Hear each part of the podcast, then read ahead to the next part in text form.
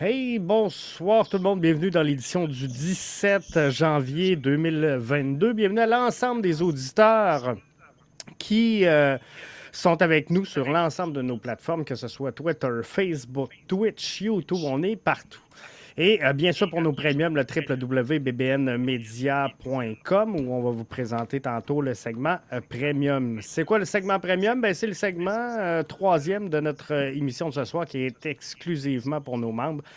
On jase ce soir du dossier Kai Camara dans le segment premium. On fait quoi avec cette patate chaude-là? Mais avant d'arriver là, on va débuter le show avec le premier segment sur les objectifs du CF Montréal pour la saison qui va débuter prochainement. Je rappelle qu'on est à la deuxième semaine du camp et pour en jaser, un retour dont je suis bien heureux. Arius qui est là avec moi et qui se joint. Salut Arius, ça va bien? Super, Jeff. Ça va super. Euh, merci beaucoup pour euh, l'invitation ce soir. Puis euh, je suis content d'être de retour.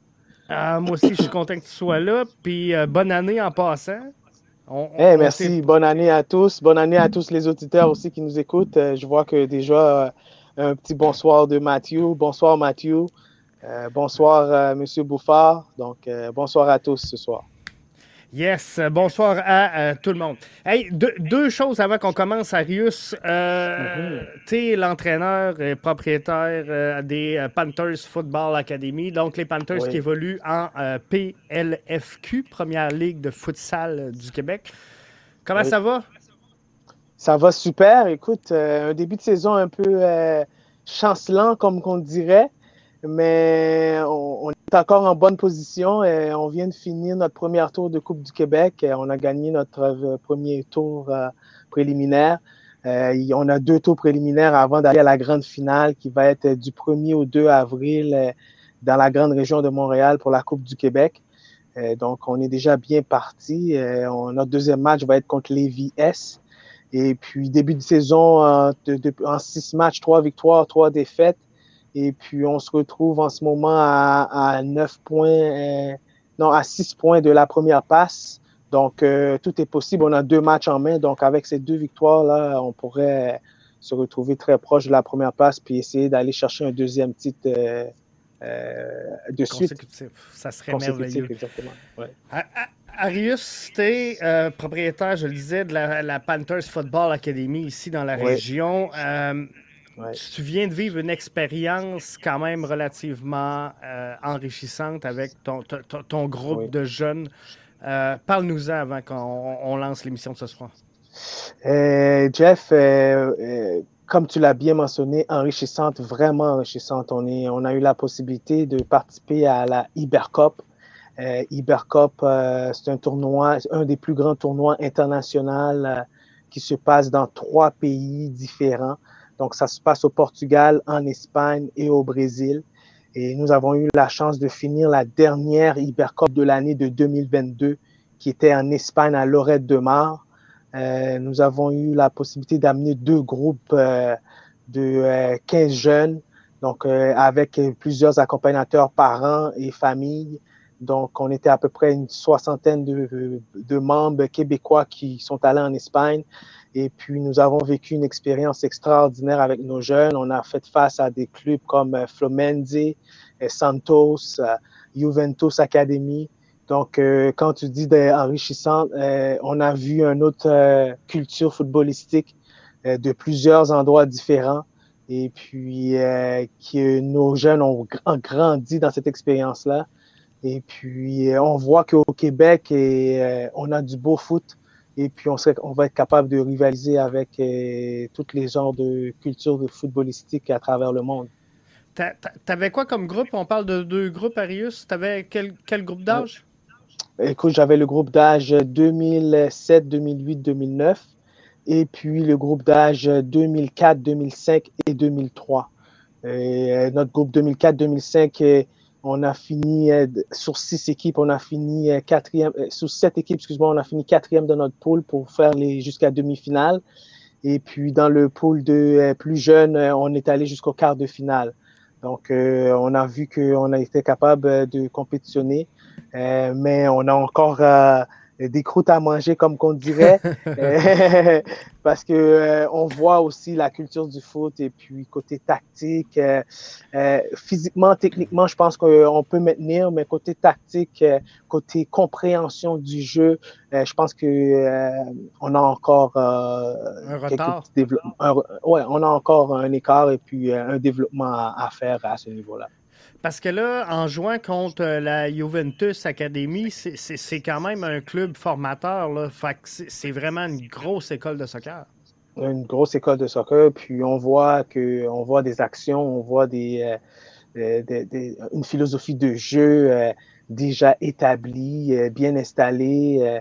On voit techniquement aussi la qualité des joueurs, on voit aussi la compréhension du jeu, comme je, me répète, tactiquement parlant. Euh, on voit l'approche aussi. Euh, on voit comment que les athlètes sont bien développés physiquement. Euh, tout ça, on, a vraiment eu la chance de le vivre. Et puis nos jeunes l'ont reconnu aussi.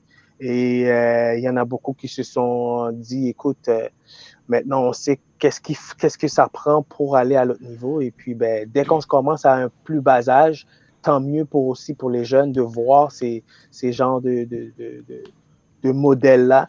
Et puis, de cette façon-là, ben, on sait euh, à quoi s'attendre. Dans le, développement, Arius, qu'on fait de notre soccer ici, souvent, dans le développement, on, va développer les, qualités sur le terrain. Puis tu, le disais physiquement et, tout mhm. ça, les gars sont peut-être à un autre niveau euh, de l'autre côté. Mhm. Mais mhm. Euh, est-ce que c'est quelque chose qu'on néglige ici? Tu sais, souvent, dans un plan de développement du soccer, on va s'arrêter au soccer, mais tout ce qui est alimentation, entraînement, psychologie sportive, on ne touche pas encore vraiment ces volets-là ici au Québec. Ah, tu touches vraiment un point vraiment formidable, euh, Jeff. Euh, et je le vois, puis pas seulement euh, à travers les clubs au Soccer Québec, je parle même juste à notre niveau académique, la RSEQ, le réseau étudiant. quand on se déplace, on fait des, des, fins de semaine, on reste dans les classes avec les jeunes. Et puis, euh, juste au niveau de la nutrition, ce qu'on nourrit aux jeunes qui jouent cinq matchs dans un week-end, euh, difficile pour un jeune de récupérer rapidement et puis de voir l'effet euh, positif que euh, de bien manger, qu'est-ce que ça peut faire euh, pour que ça peut avoir un effet ou positif sur le sur leurs résultats, sur leur performance, sur la façon aussi de se de, de se préparer. Donc euh, tout ça, on le voit, puis on l'a senti aussi. Et puis, euh, euh, en même temps, écoute, c'est notre devoir comme éducateur, comme moi aujourd'hui, qui est propriétaire d'une académie, ben, d'essayer d'installer cette, cette, façon de faire. Culture-là, ouais. cette culture-là, exactement. Et puis pour qu'on puisse commencer à avancer, parce que je pense que c'est la meilleure solution en ce moment, c'est d'essayer de tout de suite changer les, ces mauvaises habitudes et puis d'essayer d'installer tout de suite ces bonnes habitudes de, de bonne manière de faire. Excellent. Donc, une expérience de fou avec euh, tes petits gars, c'est le fun. Extraordinaire. Et on a eu la chance de visiter le stade Camp Nou. Euh, on a vu tous les, les, souliers d'or de M. Euh, Lionel Messi. donc, les jeunes ont, ont, ont, eu la chance de rêver. Donc, je ah pense que. C'est l'important, C'est l'importance, exactement, exactement, Jeff. Merci beaucoup. avant de poursuivre sur euh, euh, le show de ce soir, je prends quelques commentaires parce que tout le monde arrive. Sébastien qui nous dit bonsoir à vous deux. Bonsoir, Sébastien. Martin avec nous via Facebook dit salut les gars, bonne émission. On a des auditeurs sur Twitch. Euh, Parisia qui dit bonsoir à Jeff et Arius. Martin qui dit waouh, toute une expérience. C'est fou. Moi, mon gars avait fait avec ProFoot, je pense, Fergus. Ouais. Euh, il avait été là, au camp nous tout ça. Fait que c'est des expériences qui vont se rappeler toute le, toute le vie. Ça va être euh, de toute beauté. C'était un vrai passionné de foot, euh, exactement, exactement. ah, il faut vivre ces, ces expériences-là. Arius, le CF Montréal entame une nouvelle saison bientôt. Il était deuxième au classement dans l'Est à la fin de la saison 2022. Euh, ça me fait peur, Arius, parce que historiquement, c'est rare que le CF Montréal colle deux bonnes saisons. Euh, 2013, on avait fini cinquième. Euh, la saison d'après, on a fini dixième. En 2015, on a fait les séries. On a fini neuvième l'année d'après. 2020, mhm. on a fini neuvième par la porte d'en arrière. On a fait les séries à cause de la COVID. 2021, on n'a pas fait les séries. Fait que là, 2022, ça a bien été.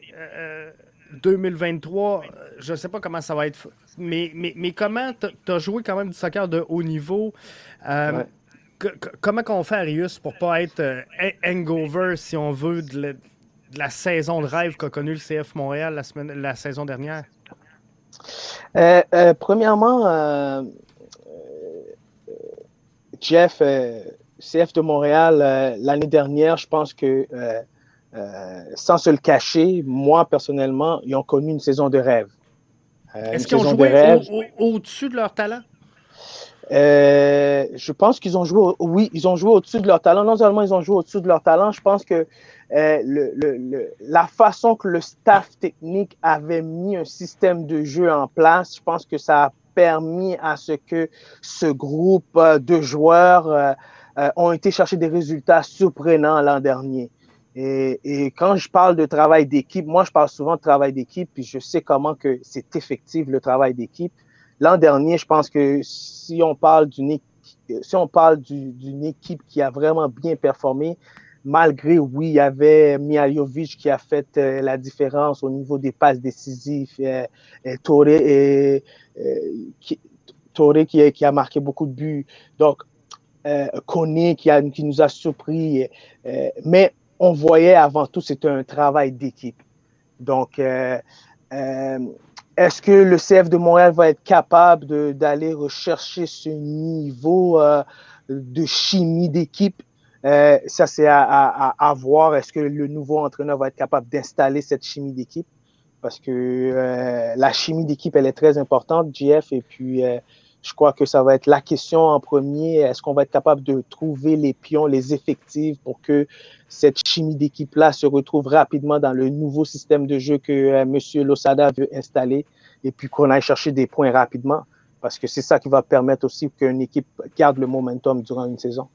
Est-ce que le, changement d'entraîneur-chef annonce automatiquement euh, euh, une fin de cycle. Tu parlais de recréer une chimie. Euh, j'ai l'impression que cette équipe-là est encore dans un processus de, construction. Pour moi, pour avoir une fin de cycle, il faut que tu aies une baisse de régime, puis après ça, tu es, plus vieux quitte. Là, tu es en fin de cycle, pour moi en tout cas. Mais est-ce qu'un changement d'entraîneur annonce automatiquement un, nouveau cycle? je crois pas. en, en, prenant ce que M. Renard a dit, parce que j'ai lu un peu euh, ce que M. Renard, puis j'ai vu ce qu'il a dit un peu dans, ses points de presse, euh, écoute, euh, l'entraîneur n'est pas là pour que l'équipe s'adapte à lui. Lui, il est là pour s'adapter à l'équipe. Donc, je crois que c'est une organisation qui a déjà mis une philosophie en place. Ils savent qu'est-ce qu'ils veulent, ils, savent où ils vont se diriger. Donc, en allant chercher un Losada, peut-être que Losada va faire le même boulot que M. Nancy a fait, mais euh, euh, avec, avec M. Renard puis le staff technique qui est en place. Mais je pourrais te dire que euh, c'est sûr, le changement d'entraîneur va avoir un effet sur le groupe ça c'est certain que le changement d'entraîneur va avoir un effet sur le groupe. Est-ce que l'entraîneur va être capable d'installer une philosophie de jeu? C'est toujours ça ma question. Est-ce que l'entraîneur va être capable d'installer une philosophie de jeu rapidement? Parce que lui-même, il dit, lui-même, il dit, il veut aller dans le même sens que M. Nancy parce que M. Nancy euh, veut, veut pas, quand il était à DC United, lui aussi, il, mettait, il aimait le style de M. Nancy, il mettait de la pression sur le porteur du ballon, il mettait la pression très haut. Donc, est-ce qu'ils vont, être capables d'aller chercher le même style de jeu parce que ce n'est pas les mêmes effectifs qu'il va avoir sur le terrain? Donc, est-ce qu'ils vont être capables de mettre en place ce style de jeu-là aussi? Euh, veux, veux pas, M. Nancy, M. Losada, ils ont deux perceptions différentes comme entraîneurs. Donc, euh, euh, l'équipe va être différente. Moi, personnellement, comme expérience, tu m'as posé la question, Jeff, l'équipe va être différente. Est-ce que l'équipe va être capable d'aller chercher des points comme ils sont allés chercher l'an dernier? Ça, c'est. On a hâte que la saison commence pour, pour voir. pour voir comment ça va, ça, va aller. Ça va aller. Sais, presque tout le monde est, est unanime là, dans les commentaires. Le but, l'objectif, ça va être de rentrer en série. On va s'en parler dans le deuxième segment. mais, tu sais, moi, j'ai j'ai de la difficulté, Arius, puis je ne sais pas si c'est la culture nord-américaine qui m'amène là-dessus, mais je ne peux pas comprendre qu'on ne joue pas pour gagner, tu sais, euh, dans le sens que si on regarde le soccer européen, il y a beaucoup d'équipes qui vont se tenir au milieu de peloton sans nécessairement gagner, mais ils, vont se garder hors de la relégation. Mais sans dire que ces clubs-là n'ont pas nécessairement d'ambition, ils jouent pas à, tout prix pour gagner. Puis j'ai l'impression que dans la culture nord-américaine, faut que tu joues pour gagner. Donc les gens s'attendent à ce que le CF Montréal continue de progresser. Là. Euh, définitivement, écoute, euh, c'est la mentalité, puis on le sait, on le voit un peu avec les Canadiens de Montréal. Exactement. Euh, année après année, on s'attend à ce que les Canadiens font les séries, puis qu'ils aient gagné des Coupes Stanley, parce que c'est une, c'est une histoire chez les Canadiens de Montréal. Donc, cette mentalité-là, cette culture-là nord-américaine, comme tu l'expliques, ben c'est pareil. On le voit dans la MLS. On a amené cette mentalité-là. À chaque année, on veut faire les séries. Puis là, dans les séries, ben, tout est possible. Tu peux gagner la, la, la, la, MLS Cup. Tu peux surprendre à un match et puis te rendre euh, le plus loin possible. Donc, tout est possible dans les séries. Euh, euh, si moi, j'ai un problème, par exemple, si chaque année, l'objectif de CF de Montréal, c'est de faire les séries pourquoi c'est pas de gagner la Coupe MLS? Exactement. Et, moi, j'ai un problème avec ça, Jeff. Donc, je ne sais pas ce que tu en penses. Ben, moi, ce que je vois, c'est un projet. Euh, tu sais, on vient parler du nouvel entraîneur-chef. Je sens qu'on est dans la continuité. Tu le disais, il, a bien aimé le style de Wilfrid Nancy. Je pense qu'il va continuer sur cette ère d'aller-là. Et je pense que de toute façon, c'est ce que va réclamer euh, M. Olivier Renard. Donc, on devrait poursuivre le même projet. À partir de ce moment-là, il faut que tu pousses les ambitions dans le même sens. Et demain matin, selon moi, si on demande au LAFC qu'est-ce que vous voulez faire, si on demande à l'Union, je suis pas sûr que la réponse, ça va être on espère faire les séries. D'après moi, c'est des clubs qui vont dire regarde, faut être en haut, on veut gagner logiquement, ça devrait pas être on veut faire les séries. Si tu as fini deuxième dans le classement l'an dernier, tu étais à deux points de finir premier dans tout le classement général de la MLS. Tu ne peux pas me dire l'année après, tu espères faire les séries. C'est exactement ça. Pour moi, LAFC va pas penser comme ça. Euh, LA Galaxy va pas penser comme ça. Donc, Atlanta va pas penser comme ça. Donc, c'est pour ça que, tu sais, souvent, on en a parlé dans nos, dans nos, dans nos podcasts euh, dans le passé, euh, Jeff. Euh, est-ce qu'un jour, on va être un club qui va être parmi les, les grands clubs de la MLS? Le CF de Montréal, comme tu dis, en Europe, on sait qu'il y a certains clubs qui vont être toujours dans le milieu de peloton. De temps en temps, ils vont. C'est un petit peu ça avec Bologne en Serie A. Là.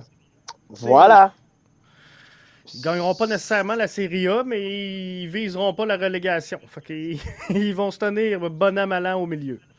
Donc, à un moment donné, nous, comme, comme, comme club, il faut qu'on commence à vraiment s'identifier. Est-ce que c'est ça? Chaque année, on va espérer faire les séries. Moi, je crois dans les dernières années, c'est ce que CF de Montréal nous a démontré. Donc, nous, euh, année après année, on va essayer de former, vendre pour rester en vie. Et puis, euh, on va essayer de faire les séries, puis essayer de surprendre, puis espérons qu'un jour, on va gagner la Coupe MLS. C'est exactement. Puis, euh, Michael nous dit sur YouTube, faire les séries alors qu'on ne connaît pas encore le format des séries qui change sans arrêt. Ça devrait être une formule Coupe du Monde cette année. Là. 8 dans l'Est, 8 euh, dans l'Ouest et formule Coupe du Monde. Donc, pour les premières équipes, c'est ce qui, en tout cas, ça semble se diriger. Sébastien dit J'ai très hâte au premier match du CF Montréal avec mes billets de saison. Ça, c'est le fun. Et j'espère que les gens vont venir en grand nombre, beaucoup plus que 13 000, pour montrer aux joueurs et aux clubs que nous voulons les encourager à atteindre un, autre niveau, puis euh, les séries en 2023. Euh, Donc, le douzième joueur, Arius, on, le voit dans le commentaire de Sébastien, il est très important pour la saison 2023. Très important. Après, c'est le spectacle que l'équipe va nous donner pour que le douzième joueur soit très important. Euh, pour les garder motivés, pour les garder euh, passionnés, pour les garder enchantés. Donc, euh, si on n'a pas un beau spectacle, on sait comment que ça peut virer très vite à Montréal, oh dans notre culture qu'on vient de parler il n'y a pas longtemps. Donc, il faut que M. Losada, comme M. Renard a mis la pression, ben, il, sait que M. Losada doit savoir que, bon, c'est une équipe qui a gagné l'année passée. c'est une équipe qui était presque intouchable à la maison à un moment donné. Ils ont eu deux séquences de neuf, euh, neuf matchs sans défaite euh, pendant l'année. Donc, euh, c'est vraiment des grosses attentes envers M. Losada. Et puis, je pense que les, partisans aussi vont avoir des grosses attentes envers cette équipe. Et puis, j'espère que cette équipe va être capable de répondre aux attentes, surtout avec tous les échanges et puis toutes les, les sagas dernièrement qui se passent. Donc, euh, on espère qu'on va faire oublier toutes ces choses-là rapidement. Simon nous euh, dit l'équipe a connu une belle saison en 2022, donc ah oui, il faut des estrades pleines. Ils l'ont euh, mérité. Je, pense que oui, mais je pense qu'à ce moment-ci, les gens sont un peu nerveux, je vais le dire comme ça, parce que il y a eu beaucoup de départs chez le CF Montréal. Et, pour moi, Arius, c'est un processus normal parce que il y en a plein qui me disaient il faut signer des joueurs, il faut signer des joueurs, mais dans la logique, Arius, on est mieux de vider tout ce qu'on a à vider, analyser ce qu'on a de besoin, puis après, on va signer les joueurs. Définitivement, eh, il ne faut pas oublier non plus, c'est une business. Hein? C'est une business. Et puis, tu sais, eh, on parle souvent de football, on parle souvent de performance, on parle souvent de résultats, mais il ne faut pas qu'on oublie non plus, c'est une business. Et, puis, euh, tu sais, Wilfried Nancy a réussi à faire euh, au CF de Montréal à cause des résultats qu'ils ont eus. Moi, je sais que ça a eu un impact aussi sur les ventes des joueurs qui ont été vendus cette année, qui ont été transférés. Donc, euh, euh, donc c'est ça la business. Tu performes, tu vends des joueurs, ben, tu vas rester en vie. Donc, tu vas pouvoir aussi continuer à, à, à développer puis à faire des bons résultats. Donc, en espérant que euh, les, nouveaux, les nouveaux jeunes qui, s'en viennent euh, vont pouvoir continuer à se développer et puis que le CF de Montréal va pouvoir continuer à être performant et à rentrer dans les séries si c'est ça les objectifs à chaque année. Et puis, euh, moi, je regarde sur le site de la MLS, Jeff, le plus gros changement en ce moment, on dit c'est le coach. Donc, euh, les peu de joueurs qu'ils ont quittés, comme Mihailovic, Alster, et euh, je pense que, ouais, exactement, Koné, je pense que ces joueurs-là peuvent être remplacés rapidement. Donc, avec le 18 et 19 millions qu'on a reçus en transfert, on doit être capable d'aller chercher un bon joueur euh, désigné rapidement pour venir combler le départ de Mihailovic puis de, de Koné au milieu de terrain. Et après ça, ben, je pense qu'avec l'ajout de Herrera, Campbell. Tu viens de régler le problème d'Alistair Johnston? voilà, on vient de régler le problème d'Alistair Johnston. Je pense qu'on est, on est encore compétitif. Ben oui. Je crois qu'on est encore compétitif. Donc, est-ce que l'équipe va être capable de nous donner la même performance? Encore là, je reviens toujours sur la même question. Euh, ça va dépendre de ce que l'entraîneur va être capable de, de faire rapidement dans le vestiaire et puis installer rapidement euh, sa philosophie de jeu, puis euh, que les joueurs euh, croient aussi dans, sa philosophie de jeu, parce que, oublie pas, le fait qu'il y a eu un peu de changement, mais c'est un, un, groupe qui croyait beaucoup à Wilfried Nancy les deux dernières années. Dans cette relation de Wilfred Nancy avec le CF Montréal et surtout les joueurs, il y a une relation de confiance parce que ça faisait une dizaine d'années qu'il était avec le club. Et pour moi, ça a eu un impact dans le résultat du CF Montréal parce que le fait qu'il a grandi avec les joueurs de l'académie, ça lui a permis d'avoir un lien de confiance qui fait en sorte que il a pu bouger ses joueurs sur le terrain. Parce que si on regarde les joueurs qui ont changé de position la saison dernière, c'est des joueurs qui ont évolué avec Wilfrid Nancy. Euh, je, prends l'exemple de Mathieu Chouanière qui a joué au milieu, euh, mhm. latéral gauche, mhm. latéral droit, mhm. milieu offensif, milieu défensif. Euh, si, Wilfrid Nancy entraîne pas Mathieu Chouanière depuis qu'il a 7-8 ans, je ne suis pas sûr qu'il obtient le même résultat de Mathieu sur le terrain. Puis dans ce sens-là, je ne suis pas sûr que, euh, par exemple, à Columbus, il pourrait dire à Cucho Hernandez euh, Moi, je te verrais plus euh, ailier gauche ou milieu aujourd'hui. ou sais, je pense que le joueur va dire Regarde, euh, j'ai ma position. Puis euh, les joueurs ont un certain statut à Columbus parce qu'à Montréal, malgré tout, il n'y avait quand même pas trop d'ego. On n'avait pas de super vedette. Mais euh, ça, ça peut avoir un impact dans le résultat du CF Montréal la saison prochaine. Définitivement, ça peut avoir un impact. Puis pour faire du pouce, ce que tu viens de dire, la relation que Wilfried Nancy avait, avait avec certains joueurs, même Samuel Piet, il a eu la chance de le coacher quand il était entraîneur au Centre national haute performance. Donc, je pense que Samuel Piet a eu une de ses meilleures saisons cette année euh, en MLS, selon moi. Et puis, euh, il a modifié certains aspects du jeu de Samuel Piet parce que, selon moi, Samuel Piet jouait trop souvent en retrait. Puis maintenant, on voyait Samuel Piet qui donnait des balles en profondeur, des longues balles, qui trouvait des, des passes décisives. Donc, euh, le staff a fait un, travail énorme dans le. dans la transformation. Encore une fois. Oui, dans la transformation du jeu au milieu de terrain, dans la façon de développer le jeu offensivement aussi. Donc, euh, encore là, euh, est-ce que le, M. Losada va être capable de retrouver cette relation-là, ces liens-là rapidement avec ces joueurs-là? C'est à lui de voir. Puis je pense que Monsieur Losada a beaucoup de travail à faire. Il va sûrement regarder beaucoup de vidéos de cette équipe l'an dernier, énormément de vidéos de cette équipe l'an dernier, pour essayer de tout de suite euh, voir euh, les joueurs reconnaître aussi euh, qu'est-ce qu'il peut faire avec certains joueurs. Et puis avec les éléments qui ont été rajoutés aussi, ben, voir où est-ce qu'on peut les ramener dans le système de jeu puis rapidement pour pouvoir aussi rapidement aller commencer à aller chercher des points parce que on s'entend que la saison va très vite et puis, on a besoin des points rapidement pour rester dans la course au séries.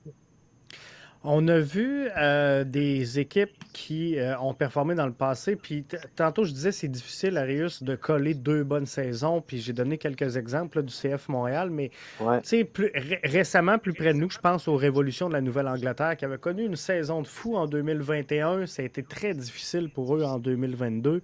Euh, les, les, Timbers de Portland, les Saunders de Seattle nous avaient habitués d'être dans les sommets. Puis là, ils ont recalé. C'est qu'est-ce qui fait que c'est difficile de coller deux bonnes saisons? Est-ce que les saisons sont trop longues en MLS avec toutes les, les, à côté? Mais euh, je ne veux pas remettre encore. Euh, oui, c'est parce que c'est une saison, premièrement, euh, c'est très physique. Tu sais, je souvent, on a parlé de le, la, la, la, culture de la MLS. C'est très physique. Euh, il y a beaucoup de voyagements quand même. Oui, énormément. Si on compare avec l'Europe. Si on compare avec l'Europe, hein? Et puis, euh, euh, et, il y a beaucoup de matchs collés. Euh, donc, tu sais, c'est vrai qu'en Europe aussi, il y a beaucoup de matchs, mais on s'entend qu'en Europe, je pense que la profondeur, elle est beaucoup plus, plus talentueuse que ce qu'on a dans la MLS. Donc, la MLS, euh, souvent, on va voir, ben, c'est toujours les mêmes 11 qui vont jouer la Ligue des champions ou la Ligue CONCACAF aussi. Donc, euh, les joueurs jouent beaucoup de matchs. Puis, comme j'avais mentionné dans un TT podcast, euh, Seattle, dans les dernières, leur succès, en fait, les a rattrapés parce que dans les dernières années, ils ont joué beaucoup de matchs. Et puis, je pense que avec aussi la COVID euh, qui a fait condenser aussi les deux saisons, un après l'autre. Euh, ça a fait en sorte que c'était très difficile d'aller euh, chercher des résultats. Puis surtout qu'il fallait aussi plusieurs joueurs, plusieurs joueurs de cette équipe-là, plusieurs joueurs clés de cette équipe-là faisaient partie de l'équipe nationale pour, pour, faire la qualification de la Coupe du Monde. Donc, tout, tout, tout, ça avait un impact, tous ces aspects-là avaient un impact direct sur la performance de certaines équipes. Excellent. Arius, on va euh, s'arrêter 30 secondes pour une petite pause. On, revient avec le segment 2 euh, de voir qu'est-ce que devraient être les, les objectifs du CF Montréal en 2023. Restez là, on revient dans 30 secondes.